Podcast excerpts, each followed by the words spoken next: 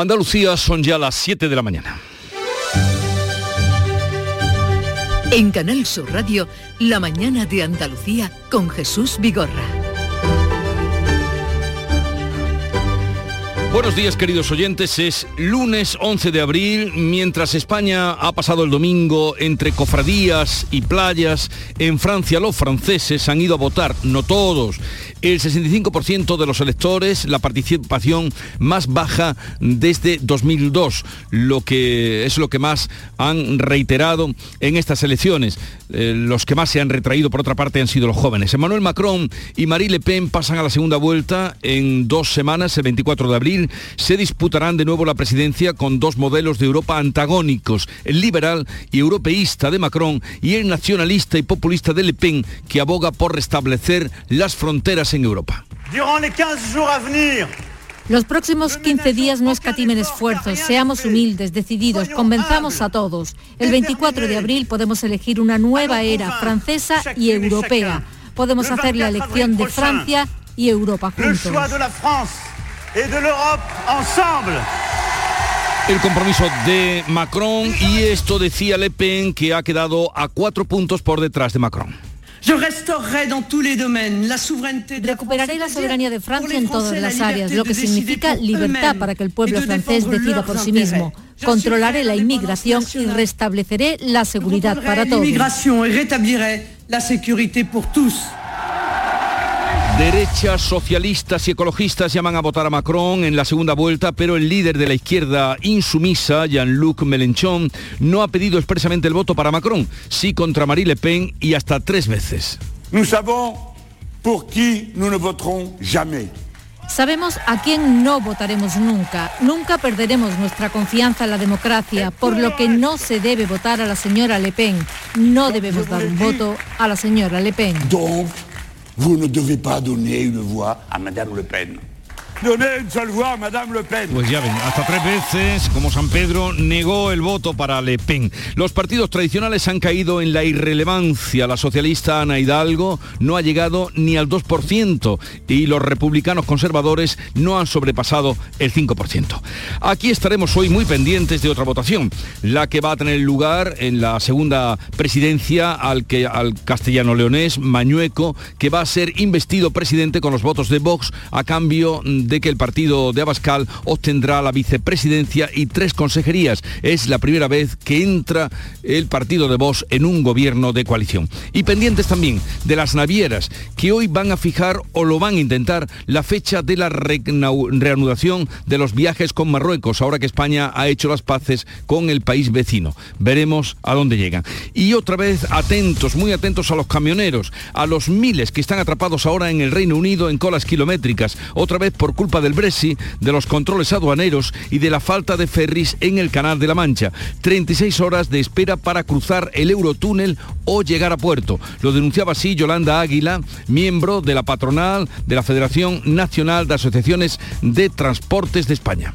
Decenas de miles de transportistas españoles y europeos permanecen atrapados en Reino Unido, en colas interminables de más de 50 kilómetros en la autopista de acceso al Eurotúnel y puertos de embarque para poder retornar a sus países de origen. Fenadimer teme que se repita a las puertas de Semana Santa el mismo problema que ya sufrieron los transportistas europeos en suelo británico. Pues así están las cosas con el transporte que entra en Reino Unido. Vamos ahora a hablarles del tiempo. Están entrando nubes por el oeste que van a ir cubriendo los cielos. Esta tarde puede llover sin alcanzar el extremo de Almería. Volverá la calima a la mitad oriental. Cuidado, que vuelve la calima por aquella parte. En las provincias occidentales remitirá un poco el calor y variarán poco las temperaturas en el resto. Vientos variables.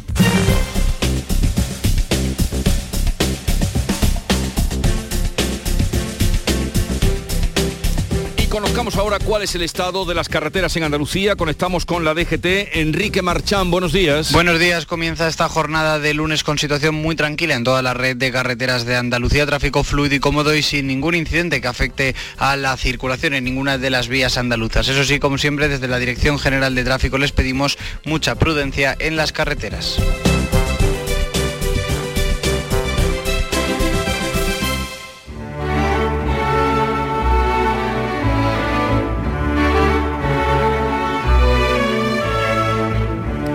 Presidenciales francesas, el tempranillo alerta. El presidente supera con comodidad a Marie Le Pen y es el favorito en la segunda vuelta, pero el partido aún está en juego. Tempranillo de Francia. Las elecciones en Francia todavía no están resueltas. Pulso Le Pen y Macron. Aprieta la ultraderecha y los socioliberales la mosca atrás de la oreja, que no se fían de nadie, encienden todas sus velas para el día 24, cuando la segunda vuelta. Nadie es dueño de momento. Se impone el tiempo de espera. Pase lo que pase allí, y como estamos tan cerca, ¿será bueno que aquí algunos pongan el agua a su vera por si hay que remojar las barbas?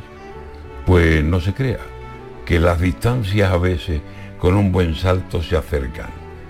Dentro de 14 días se aclarará lo que sea pero el miedo allí y aquí hace que algunos no duerman. Antonio García Barbeito, que volverá al filo de las 10 de la mañana con los romances perversos, hoy, como no, dedicados al Domingo de Ramos que acabamos de vivir.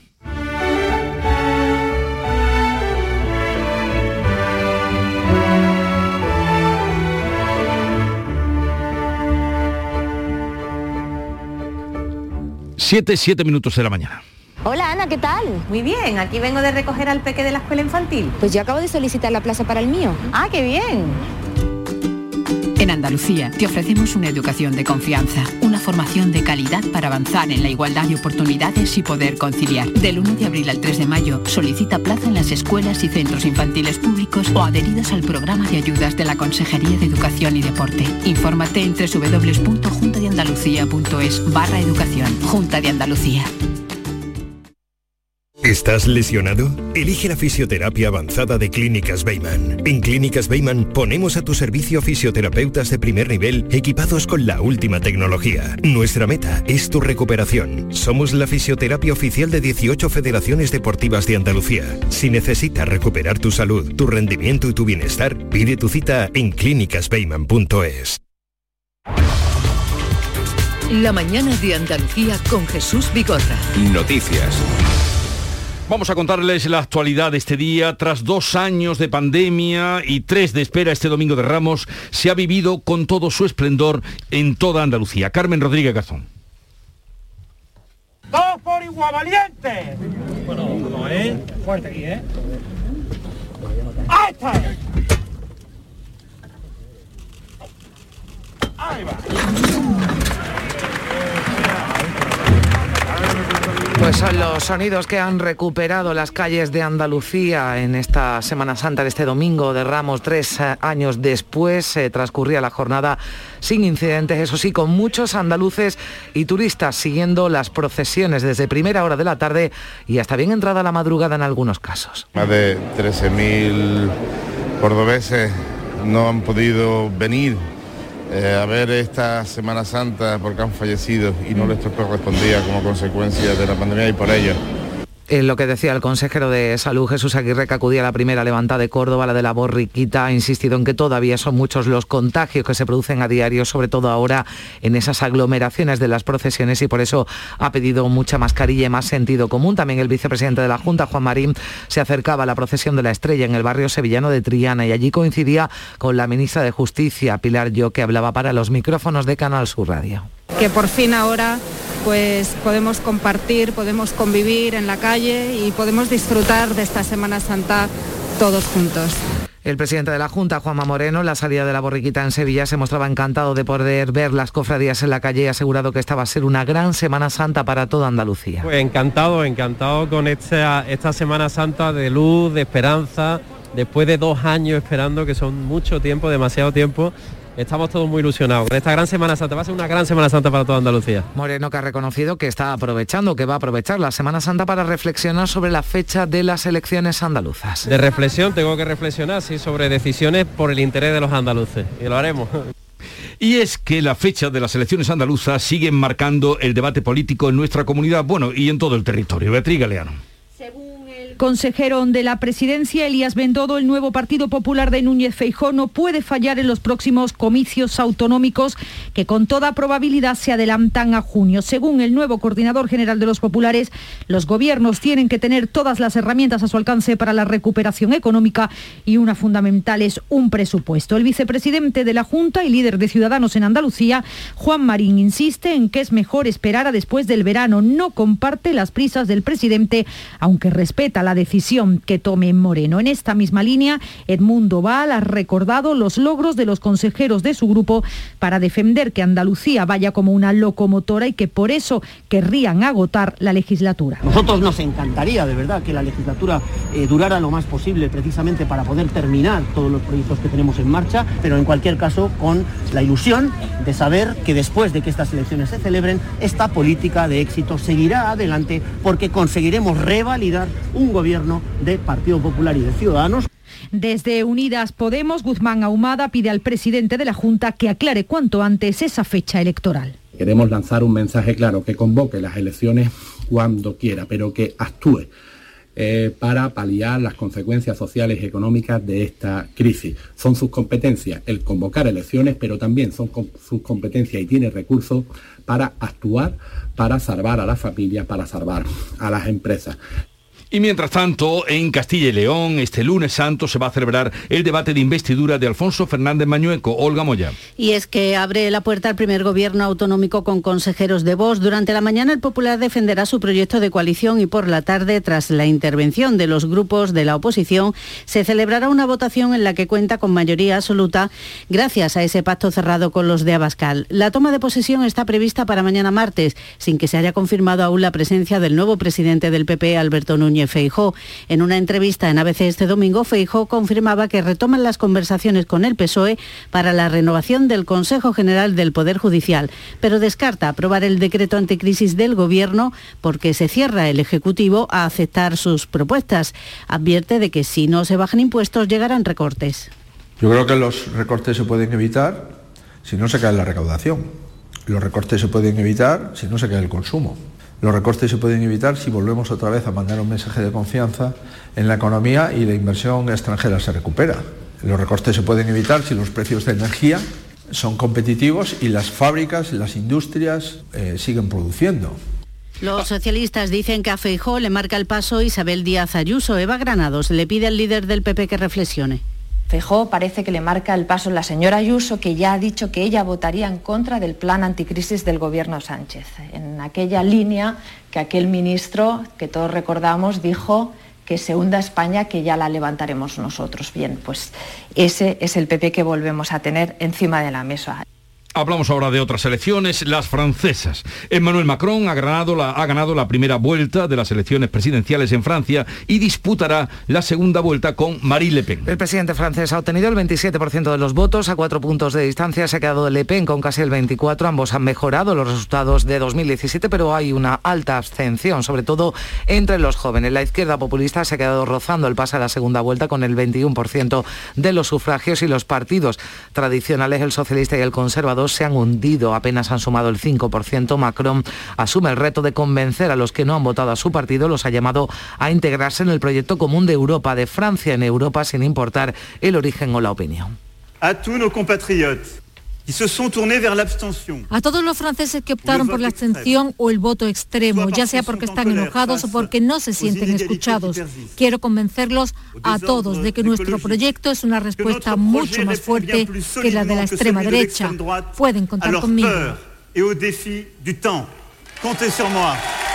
La ultraderechista Le Pen pedía por su parte el voto a todos los que no han apoyado a Macron. Todos aquellos que hoy no votaron por Emmanuel Macron están, por supuesto, llamados a unirse a esta agrupación. Derechas, socialistas y ecologistas llaman a votar a Macron en la segunda vuelta. Y en exteriores, el Ministerio de Exteriores, eh, tras la polémica con el Sáhara Occidental, asegura que siempre mantendrán abiertas todas las vías de interlocución con el Frente Polisario. El departamento liderado por José Manuel Álvarez reacciona así al anuncio del Frente Polisario de suspender los contactos con el gobierno español tras mostrar su apoyo al plan de autonomía de Marruecos para el Sáhara Occidental. Recuerda el Frente Polisario que el Estado español tiene responsabilidades tanto ante el pueblo saharaui como ante Naciones Unidas como potencia administrativa del territorio cuyas responsabilidades no prescriben. Entre tanto, Argelia ha denunciado un bombardeo marroquí contra un convoy de camiones que ha dejado varios civiles heridos. Es el segundo ataque de este tipo en cinco meses, aseguran las autoridades argelinas, que informan de que el ataque se produjo en el extremo norte de Mauritania, apenas a 100 metros de territorio saharaui. Entre los heridos hay argelinos y saharauis. Hoy lunes se reúnen las navieras y las empresas de servicios con la autoridad portuaria Bahía de Algeciras. Sobre la mesa, ¿cuándo se van a reanudar las conexiones marítimas con Marruecos, una vez que el país norteafricano ya ha autorizado a las compañías a retomar la actividad con los puertos de Algeciras y Tarifa? El problema que tienen muchas de las empresas que trabajan en el puerto algecireño es que tienen que sacar a sus trabajadores del ERTE. El presidente de las agencias de viajes, Juan Parada, espera que tras la reunión el inicio de la actividad sea inminente. Habrá una reunión de las navieras con las autoridades, ¿vale? Entiendo que será con policía, Guardia Civil, aduanas ¿eh? y autoridad portuaria para el, inicio de nuevo del, del, tráfico marítimo y ya nos informarán si el día que, eso va a ser inminente, eso en esta semana será.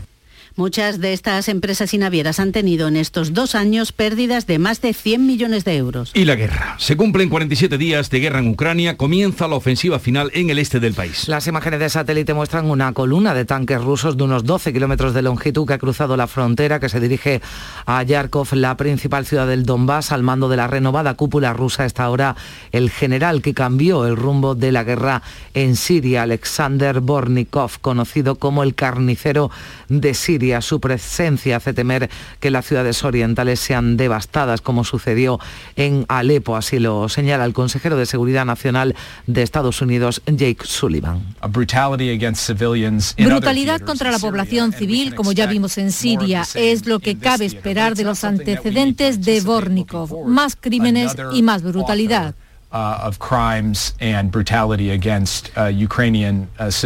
El domingo deja otras cifras. Kiev ha denunciado el hallazgo de una fosa común con decenas de civiles en Busova, cerca de la capital. Ha subido al 57. Además, el número de víctimas del bombardeo en la estación de Kramatorsk. Cerca de 3.000 personas eran evacuadas este domingo a través de corredores humanitarios, pero solo 213 lograban salir de Mariupol. El canciller de Austria, el conservador Karl Nehammer, se reúne en Moscú con Vladimir Putin en otro intento de impulsar el diálogo entre Rusia y Ucrania. En la misa del domingo de Ramos en el Vaticano, además, el Papa ha defendido una tregua pascual, no para rearmarse, sino para una negociación real que permita alcanzar la paz. El pontífice ha llamado a hacer sacrificios por el bien de la población. Si dispongan le armi, si inicia una tregua pascuale, ma non per ricaricare le armi e riprendere a combattere. No, una tregua per arrivare alla pace attraverso un vero negoziato, disposti anche a qualche sacrificio per il bene della gente. El Papa Francisco. Y este fin de semana, a pesar de las llamadas a la prudencia, ha sido muy trágico en las carreteras andaluzas. La primera fase de la operación especial de tráfico con motivo de la Semana Santa deja seis fallecidos en todo el país, la mitad en Andalucía. El último accidente mortal ocurría en Antequera, en Málaga, con un fallecido y tres heridos. También el domingo dos personas más perdían la vida en un aparatoso accidente que ocurría en la carretera que une Vejer con Medina Sidonia, en Cádiz. Otras dos personas resultaban además heridas de gravedad. Mientras en Sevilla el juez ha ordenado el ingreso en prisión de la conductora del vehículo arrestada este fin de semana tras el grave accidente en el que falleció un motorista en la carretera de Carmona de la capital. La mujer de 50 años cuadruplicaba la tasa máxima permitida de alcoholemia en sangre. Y muchos camioneros españoles vuelven a tener problemas ahora en la frontera, en el paso con el Reino Unido, en colas de más de 50 kilómetros patronal de los transportistas teme que se repita la pesadilla que ya sufrieron durante las Navidades de 2020. Los problemas surgen por los controles aduaneros que se realizan tras el Brexit, que son muy lentos cuando se incrementa el número de viajeros como ahora con motivo de la Semana Santa. Los conductores soportan esperas de hasta 36 horas para cruzar el Canal de la Mancha. Camioneros andaluces han vuelto a quedarse atrapados en la autopista de acceso al Eurotúnel y a los puertos de embarque, así lo denuncia desde la patronal del transporte Fenadismer, Yolanda Águila. Decenas de miles de transportistas españoles y europeos permanecen atrapados en Reino Unido, en colas interminables de más de 50 kilómetros en la autopista de acceso al Eurotúnel y puertos de embarque para poder retornar a sus países de origen. Fenadismer teme que se repita a las puertas de Semana Santa el mismo problema que ya sufrían los transportistas europeos en suelo británico. Y hablemos ahora de las perspectivas de cara a estas fiestas. Buenos datos en cuanto a las previsiones turísticas para esta Semana Santa, mientras el sector de la hostelería dice que faltan unos 30.000 no nos equivocamos, lo dicen ellos, 30.000 camareros en Andalucía. Es el mensaje que el sector de la restauración ha mandado al comienzo de la Semana Santa, coincidiendo además con un aumento en la demanda de reservas de mesas. El porqué de la falta de trabajadores lo explica el presidente de los empresarios de bares y restaurantes de Jaén, Antonio Lechuga.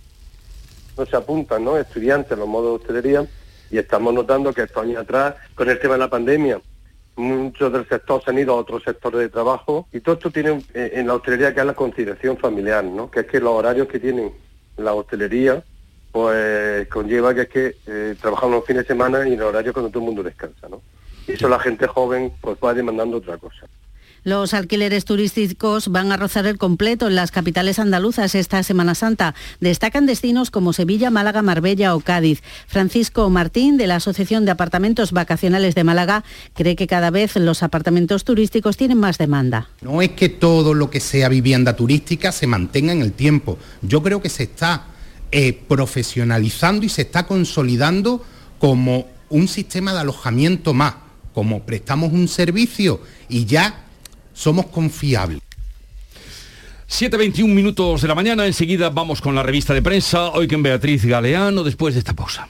La mañana de Andalucía. Desde muy temprano pensamos en ti. Esa primera vez que abres los ojos, nos fijamos en tu mirada y abrazamos lo que eres. Nuestro compromiso contigo es apoyarte siempre. Aquí estamos para ti, porque tú también eres nuestra familia y queremos verte crecer. Secretaría General de Familias, Consejería de Salud y Familias, Junta de Andalucía, creciendo contigo.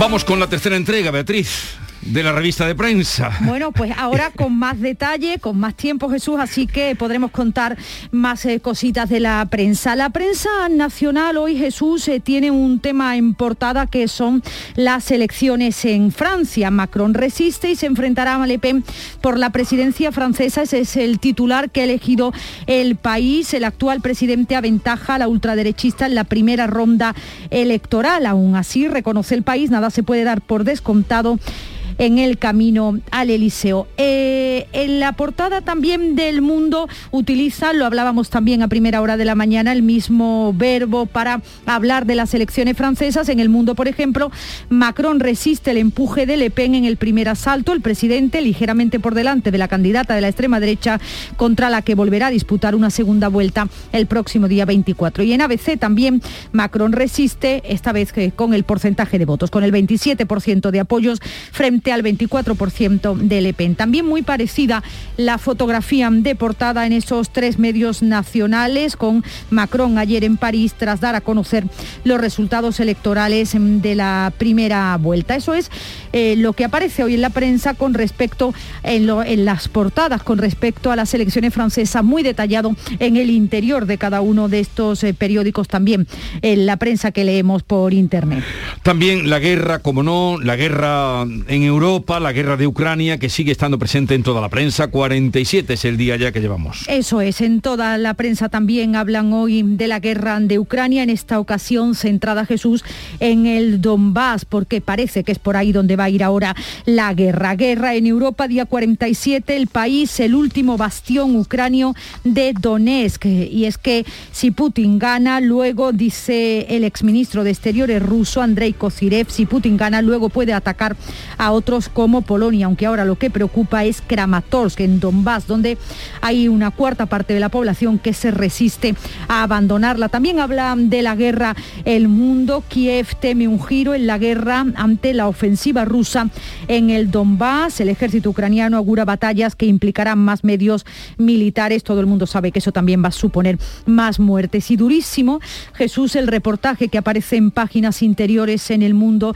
sobre las violaciones que también se están produciendo como en cada guerra, también en Ucrania, con testimonios realmente espeluznantes. Eh, también como digo, en toda la prensa vuelve a hablar eh, de la guerra, pero en ese sentido, en el hacia dónde va ahora, hacia dónde va ahora los combates. ¿Y algún tema nacional que se cuele en las portadas? Hoy eh, titulares eh, pues más pequeños para los temas de andar por casa. En el país, por ejemplo, Ayuso señala el camino a Feijó para normalizar los pactos del Partido Popular con Vox. En el mundo, Feijó desiste de llevar al Supremo la batalla por los fondos europeos un tema del que hace semanas que se viene hablando. Y en ABC el coste de la macroestructura del gobierno se dispara en un 30% desde la llegada de Sánchez. Son los temas eh, nacionales que aparecen en las portadas. ¿Y en la prensa andaluza? ¿Qué se cuenta? Aparte de, mucha, Semana Santa. mucha información y, y además fotografía de la Semana Santa. Eso es, fotografía de portada en toda la prensa de Andalucía para el Domingo de Ramos, un Domingo de Ramos con cielos azules sin temor a lluvias con altas temperaturas en gran parte de Andalucía. En Diario de Sevilla, por ejemplo, un domingo de Ramos como los de siempre titula, o en Huelva Información, La pasión regresa a las calles, en el sur de Málaga, el domingo soñado, ese también es eh, un adjetivo que se ha estado utilizando mucho desde ayer, en La voz de Almería, un domingo de Ramos para la historia, o en el Córdoba Información, el regreso más esperado. Y sobre la ocupación hotelera, eh, algo también Eso es, también aparece información, llevamos también hablando desde la semana pasada sobre previsiones, pues son previsiones que parece que se cumplen. La costa prevé rozar el lleno en Semana Santa, dice por ejemplo el ideal de Granada, cunde el optimismo en el sector turístico que espera este año cifras de prepandemia o por ejemplo en el ideal de Almería, los hoteles dejan atrás la pandemia, las previsiones del sector turístico pues son muy similares a las cifras que se registraron antes de la crisis sanitaria. Jesús. ¿Algún tema más? Ahí, mira, sí, te quiero destacar. En el ideal de Jaén, una, un titular económico, aumentan las exportaciones jiennenses, la comercialización de aceite de oliva, dice el ideal de Jaén, impulsa las ventas globales y es que han vendido en esta provincia hasta los 113 millones de euros. Y una cosita más que no te la he dicho antes, es que hoy también publica el ABC un barómetro, el barómetro GAT3 para ABC, en el que, bueno, pues en esta encuesta lo que destaca hoy este periódico es que la mayoría pide un cambio de gobierno y elecciones anticipadas. Cuatro de cada diez votantes del PSOE y Unidas Podemos creen que es el momento de que haya un nuevo ejecutivo. También hay este otro titular con esa misma encuesta. Los españoles apoyan las sanciones y enviar armas y un mayor gasto militar, seis de cada diez ciudadanos están a favor del ingreso de Ucrania en la Unión Europea. Pues ya llegamos al tiempo de ir cerrando el kiosco, pues sí, porque tenemos que irnos a deportes. Está ahí Carlos Gonzalo para darnos cuenta de la información deportiva.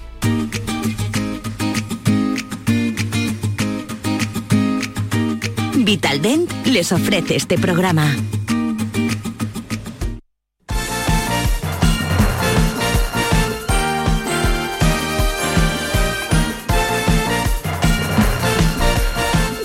Carlos Gonzalo, te escuchamos. Hoy se cierra la jornada trigésimo primera en primera división con la disputa del Rayo Vallecano Valencia. También juega el Almería en segunda. Lo hará en casa ante la Sociedad Deportiva Ponferradina. Mientras en baloncesto ayer victoria de Unicaja Málaga frente al Básquet Andorra.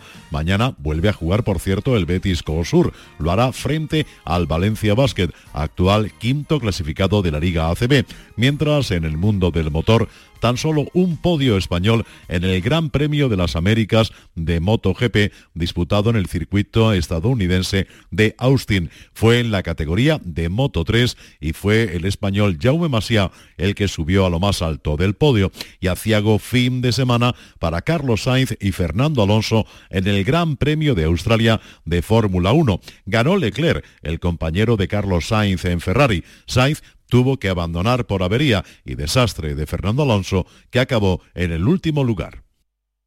En Vitaldent, este mes, 15% de descuento en tu tratamiento dental. Porque sabemos que tu sonrisa no tiene precio. ¿Cuál? ¿Mi sonrisa? ¿Será la mía? Oye, ¿y la mía? Claro, la vuestra y la de todos. Hacer sonreír a los demás no cuesta tanto. Pide cita en el 900 101 001 y ven a Vitaldent. ¿Y con qué echamos el cierre, Beatriz, al kiosco? Pues con una frase para la reflexión hoy en el roto, en el país del roto, dice a las guerras relámpago le siguen truenos de décadas, es lo que todos tememos. Pues pueden ver el gráfico además en el diario El País.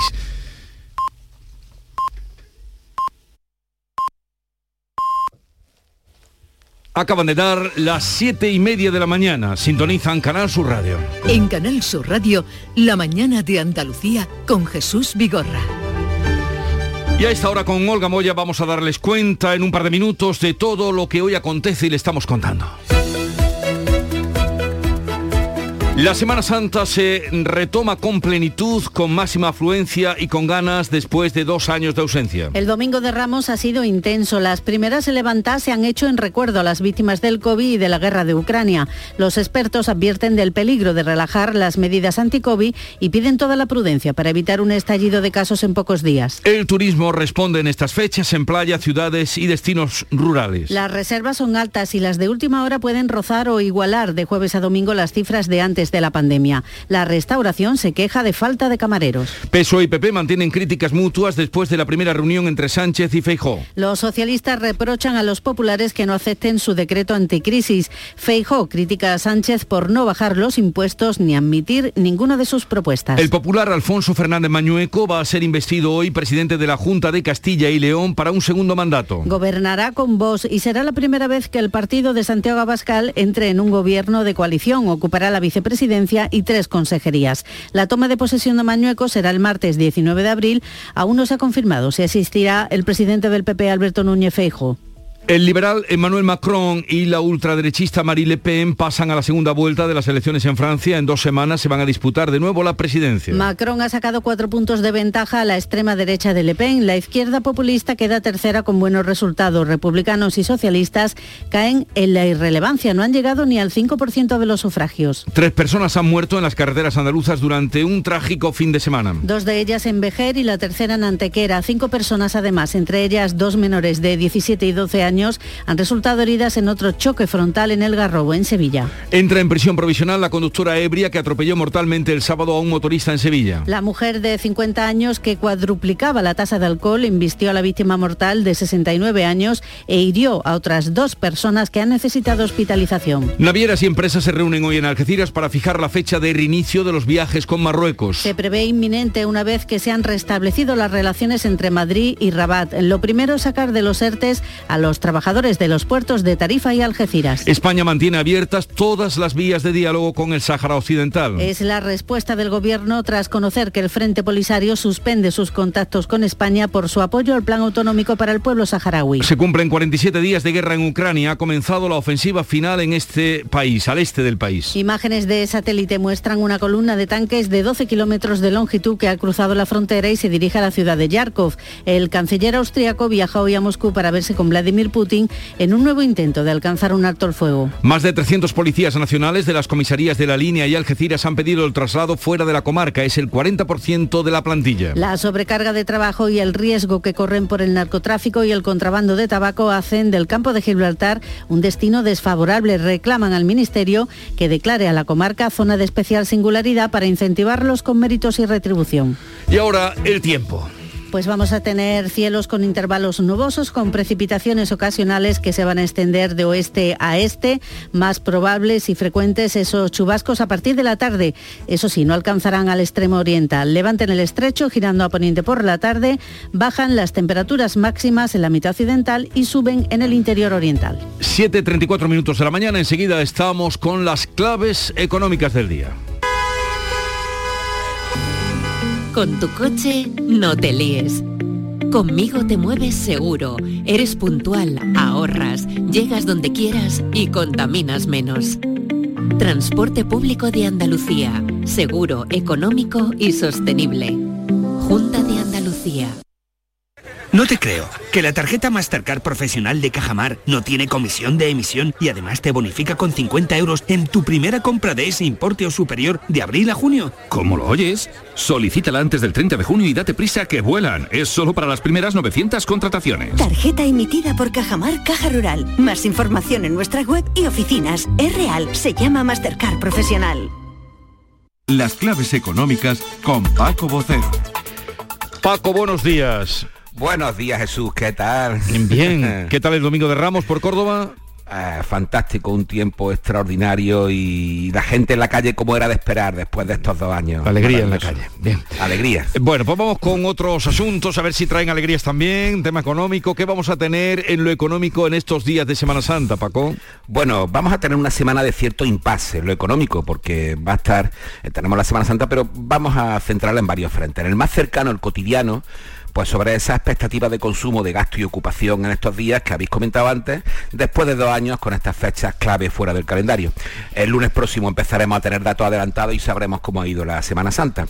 Pero como viene sucediendo, la inflación volverá esta semana de nuevo a primera línea informativa y lo hará en medio de un escenario macroeconómico rebajado en sus expectativas. Ya hablamos la semana pasada de las actualizaciones de las previsiones económicas que continuarán publicándose en los próximos días hasta mayo.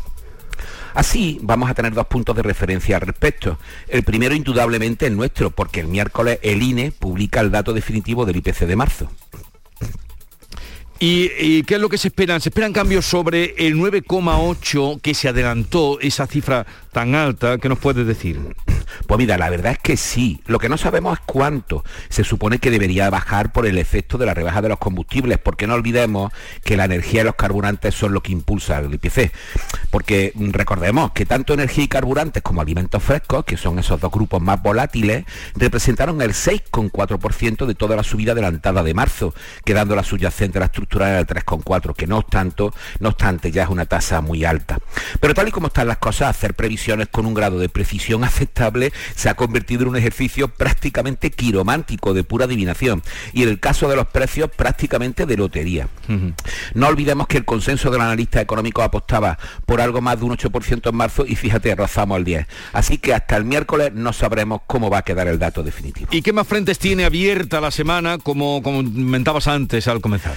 Pues mira, nos tenemos que ir al plano internacional porque mañana martes también se conocerá la inflación en Estados Unidos, como también la de Alemania, sin olvidar la de Italia y Francia que se publicarán el viernes. Así que hay que fijarse en el dato final de los norteamericanos, que va a ser muy importante por varias razones que desgranaremos entre las claves de mañana y la del miércoles.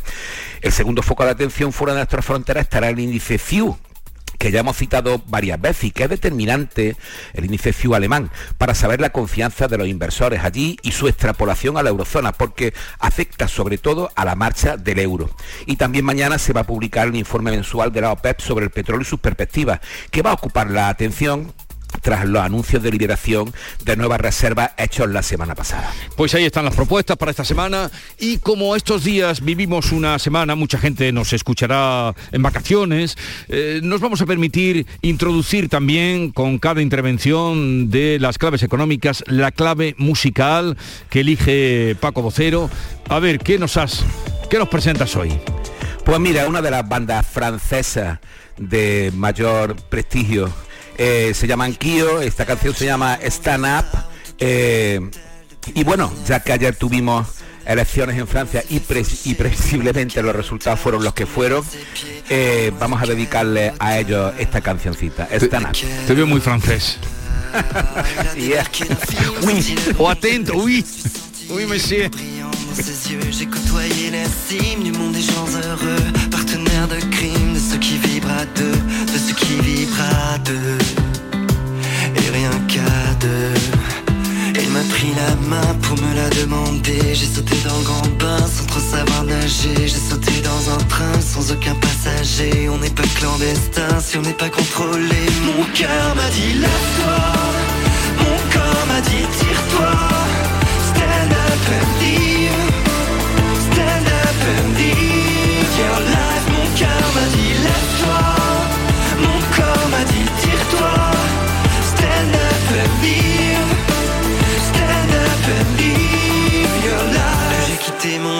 on a déménagé Je ne ferme plus les portes, je ne vais plus danser Toujours plus loin de mes potes qui n'a jamais aimé Ils ne me connaissent pas comme lui me connaît Mais moi je les aime tellement Je les ai tellement aimés Hier j'étais salou, il paraît qu'aujourd'hui ma jupe est bien trop courte, mes idées aussi. Il n'est plus jamais dupe du balancement de mes cuisses, maquillée comme une En recuerdo a Francia que se enfila ya para el día 24 de abril, domingo 24. Paco, que tengas un bonito día. Igualmente, hasta mañana Jesús. Hasta mañana. Hasta mañana. Montepío, ¿en qué podemos ayudarle? Inicio en breve mis vacaciones y antes me gustaría hacerme una revisión médica. No se preocupe, lo tiene cubierto. Puede concertar la cita con su médico por teléfono a través de nuestra web, con la garantía de Adeslas, entidad reaseguradora de los productos de salud de Montepío. Visite montepíoconductores.com. Montepío, lo tiene cubierto. Hola Ana, ¿qué tal? Muy bien, aquí vengo de recoger al peque de la escuela infantil. Pues yo acabo de solicitar la plaza para el mío. Ah, qué bien. En Andalucía te ofrecemos una educación de confianza, una formación de calidad para avanzar en la igualdad de oportunidades y poder conciliar. Del 1 de abril al 3 de mayo solicita plaza en las escuelas y centros infantiles públicos o adheridos al programa de ayudas de la Consejería de Educación y Deporte. Infórmate en www.juntadeandalucía.es barra educación. Junta de Andalucía.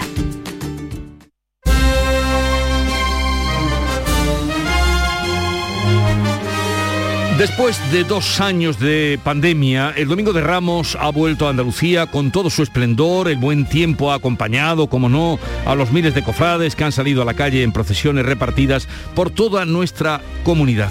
Un vistazo y un momento de atención ha prestado Beatriz Galeano y ahora se lo pedimos también a ustedes.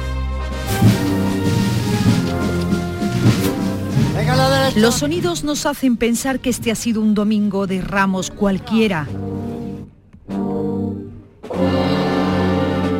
Pero no lo ha sido, porque los dos últimos años las calles estaban desiertas y las túnicas guardadas, porque la pandemia partió por la mitad nuestra realidad y dejó atrás miles de vidas. Así que esta levantada de Córdoba que hace el consejero de Salud Jesús Aguirre nos recuerda lo que hemos vivido. Más de 13.000 cordobeses no han podido venir eh, a ver esta Semana Santa porque han fallecido y no les correspondía como consecuencia de la pandemia y por ello. Bueno, no es fuerte aquí, ¿eh?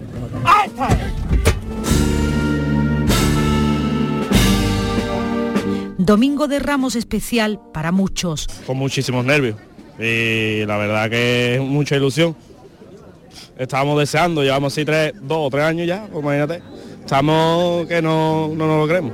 Acordarse de todo el mundo, de todo el que está arriba, de todo el que le hace falta, gente que, bueno,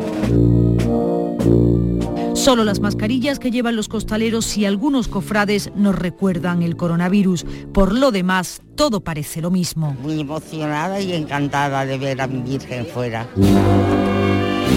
Pero de nuevo la realidad se cuela entre varales y la guerra de Ucrania está también en nuestra Semana Santa y se pide por la paz ahora que tanta falta hace. El mejor mandamiento que nos dio Cristo fue que nos amáramos los unos a los otros, como Él nos amó. A ver si los hombres en todo el mundo entendemos que esa es la mejor forma de vivir y convivir, queriéndonos. Por la paz de todo el mundo, ¿eh? Quieto y fuerte. Todos por igual.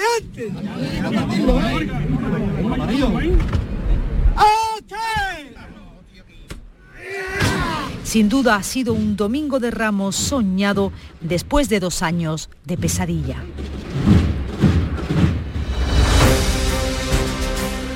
Úbeda acoge hoy el cuarto seminario internacional sobre la cooperación para el desarrollo con África subsahariana y va a tener como uno de los ejes fundamentales de análisis las migraciones y el tercer plan África de la cooperación española. Alfonso Miranda. El programa va a estar centrado en temáticas de patrimonio, migraciones, medio ambiente y formación profesional y va a contar con la participación de expertos llegados desde Tónugo, Senegal y Túnez. Los ponentes invitados son reconocidas personalidades de la vida política y cultural africana y van a reflexionar sobre las relaciones entre África y Europa. Nicolás Berlanga es el embajador de la Unión Europea en Togo. Nos propusimos abrir ventanas, ventanas al conocimiento, ventanas a la comprensión de una realidad que está muy unida, que el destino de África y Europa en términos de demografía y en términos de desarrollo económico y social está muy unida. Y en eso esperamos pues ampliar un poco más esa ventana de conocimiento y motivar a los cuarenta y tantos estudiantes que tenemos este año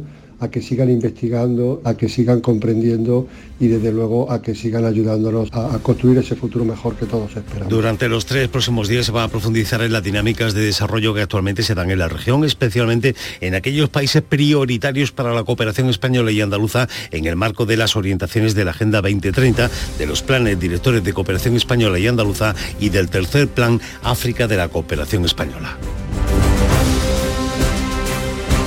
Quiero anunciarles que hoy es el Día Mundial en la lucha contra el Parkinson y será tema que abordaremos a partir de las 10 de la mañana, de interés para personas que se encuentren eh, con ese problema o familiares. Llegamos así a las 7.45, 8 menos cuarto, tiempo para la información local.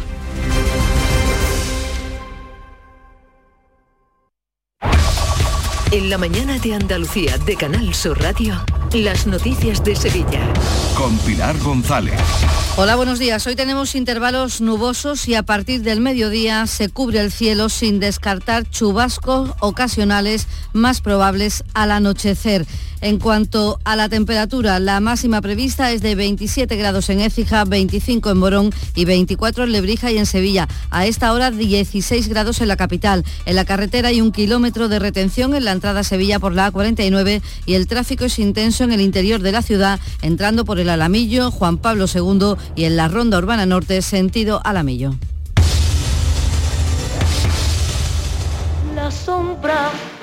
La sombra vendo.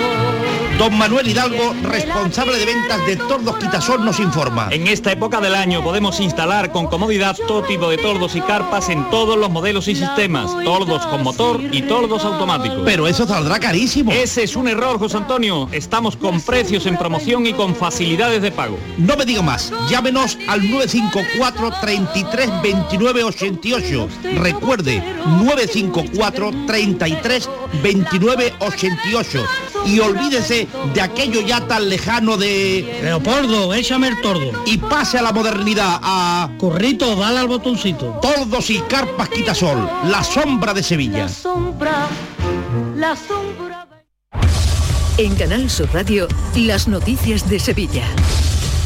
El tiempo es el gran protagonista de esta jornada de lunes santo. En principio se prevé lluvia por la tarde, aunque habrá que estar pendiente y que los pronósticos se afinen por hora. La primera en salir en este lunes a las 11 es San Pablo, Santa Genoveva a las 12 y media, le sigue la Redención, San Gonzalo, Santa Marta, Las Aguas, Veracruz, Las Penas y el Museo. Cofradías que han planificado su salida por tramos horarios para acotar el riesgo de lluvia y garantizar la salida pese a esta mala previsión. Así lo ha contado el alcalde Antonio Muñoz a ese templo. Digamos que hay un estudio detallado por parte de cada una de las hermandades en función del recorrido que va a realizar y en función de esa hora donde se prevé lluvia, pues cuál es el templo donde podrían refugiarse. Domingo de Ramos espléndido en la ciudad con la salida de nueve hermandades, la vuelta a la normalidad tras dos años de parón con muchas ganas por parte de los sevillanos que han salido de forma mayoritaria a la calle a pesar de las altas temperaturas. Pasada la una de la tarde salía el Señor de la Victoria de la Hermandad de la Paz, la primera del Domingo de Ramos, un momento que recogían así los compañeros del llamador. Venga de frente, ponerse, ponerse ahí, muy poquito a poco, ponerse aquí. Vamos arriba. Y arriba el paso. Medio paso dentro, medio paso fuera.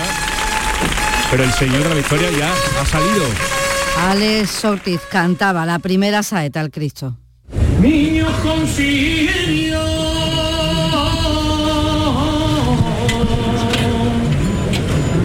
madre rezando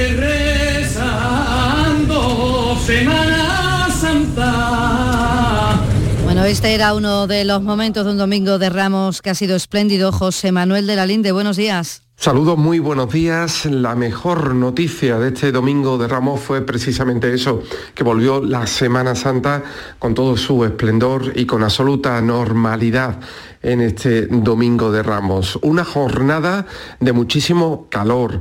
El nuevo arzobispo que se estrenaba, Sainz Meneses, estuvo en el palquillo de la campana hasta que se fue para acompañar a la amargura en su salida. Una niña, Ana Sainz, fue la encargada de pedir la venia de la borriquita y de inaugurar así la carrera oficial. De entre lo más destacado de este día, Las Palmas para despedir al Señor de la Entrada en Jerusalén, el primero de los pasos que pasaba por la carrera oficial. La estrella que se acercó por San Pablo con sones y andares de la Esperanza de Triana.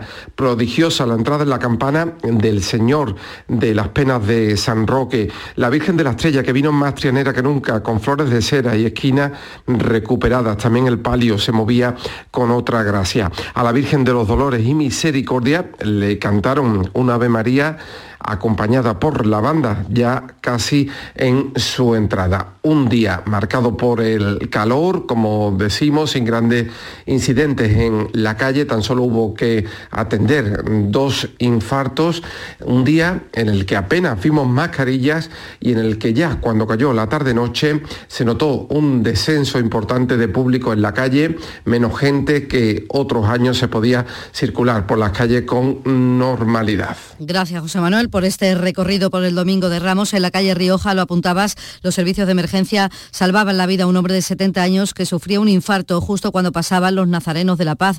Bomberos y protección civil usaron un desfibrilador para ello. El Ayuntamiento de Sevilla ha reforzado este año el dispositivo sanitario con 34 profesionales cada día y que incluye, entre otros servicios, seis puntos de asistencia y tres equipos de intervención y desfibrilación precoz.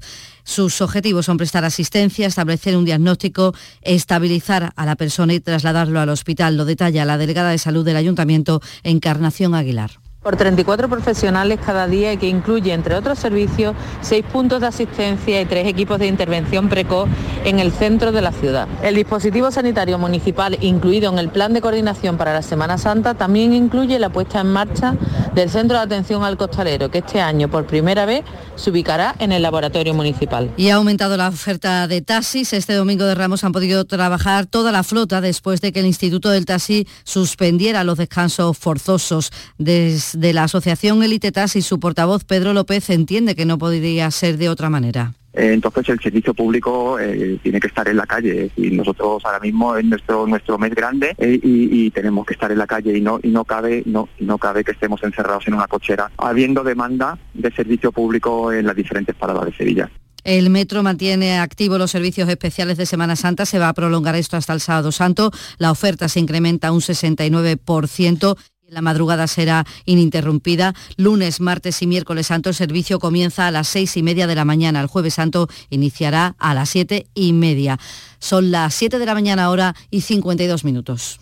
¿Te está afectando la subida de la luz? Claro que sí. Por eso en Insolac Renovables instalamos paneles fotovoltaicos de autoconsumo con los que podrás generar tu propia electricidad. Y ahora con las nuevas subvenciones de la Agencia Andaluza de la Energía lo tienes mucho más fácil. Entra en insolacrenovables.com e infórmate de las ventajas que tiene el autoconsumo. Insolac, expertos en energías renovables desde 2005. Un desayuno, un tapeo, arroces, guisos, mariscos, carnes, pescados. La cocina tradicional está en Venta Pazo. Amplias terrazas al sol y a la sombra. Varios salones para que elijas dónde estás más cómodo. Estamos en Benagazón, a pie de autopista y también en Sanlúcar la Mayor, nuestro restaurante de siempre. Restaurante Venta Pazo. Un lugar para celebrar y disfrutar. Un lugar lleno de tradición. Venta Pazo. Plaza de Toros de Sevilla, Empresa Pajés. Ya están aquí las tardes de toros en la maestranza y es el momento de conseguir tu entrada.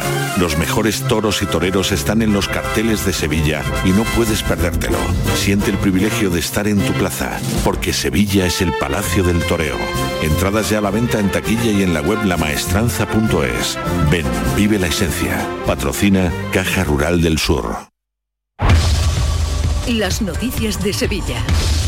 Canal Sur Radio. Ha ingresado en prisión provisional comunicada y sin fianza la conductora del vehículo que el sábado por la noche arrolló mortalmente a un motorista de 69 años en la carretera Carmona, en la capital. Tiene 50 años y cuadruplicaba la tasa de alcohol. Está acusada de homicidio imprudente y de un delito contra la seguridad en el tráfico por provocar este accidente que ha detallado el portavoz de la policía local, Mario Domínguez. Cuando circulaba por la carretera Carmona en dirección hacia la avenida Kansas City, colisionó en alcance contra una motocicleta que circulaba en su mismo carril y que iba ocupada por dos personas. Tras arrastrar esta motocicleta durante unos 100 metros, acabó colisionando frontalmente contra otra que circulaba en sentido contrario. La primera motocicleta iba ocupada por un matrimonio de 69 y 68 años respectivamente, falleciendo el conductor en el lugar a pesar de los esfuerzos de los sanitarios que realizaron maniobras RCP durante una hora.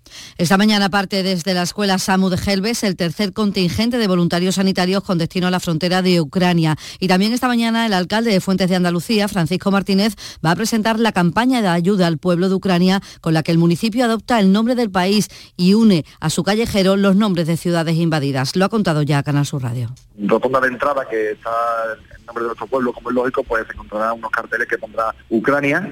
Y después cuando pase por nuestras calles, pues en lugar de calle Carrera, pues eh, se encontrará también con una placa, una nomenclatura que pondrá Ciudad de Kiev. O en vez de calle de las Flores, pues pondrá también otro otro nombre como Mariupol o Arcop y les contamos que la Junta va a presentar hoy al Ministerio de Transporte el convenio de financiación de la línea 3 del metro, una reunión técnica en la que la Consejería de Fomento llevará el borrador del convenio que recoge un reparto al 50% entre la Junta y el Estado. A esta hora tenemos 12 grados en Araal, 13 en Utrera, 11 en Marchena, 16 grados en Sevilla.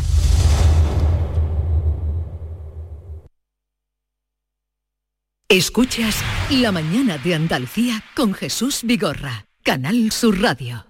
Aquadeus, el agua mineral natural de Sierra Nevada, patrocinador de la Federación Andaluza de Triatlón, les ofrece la información deportiva.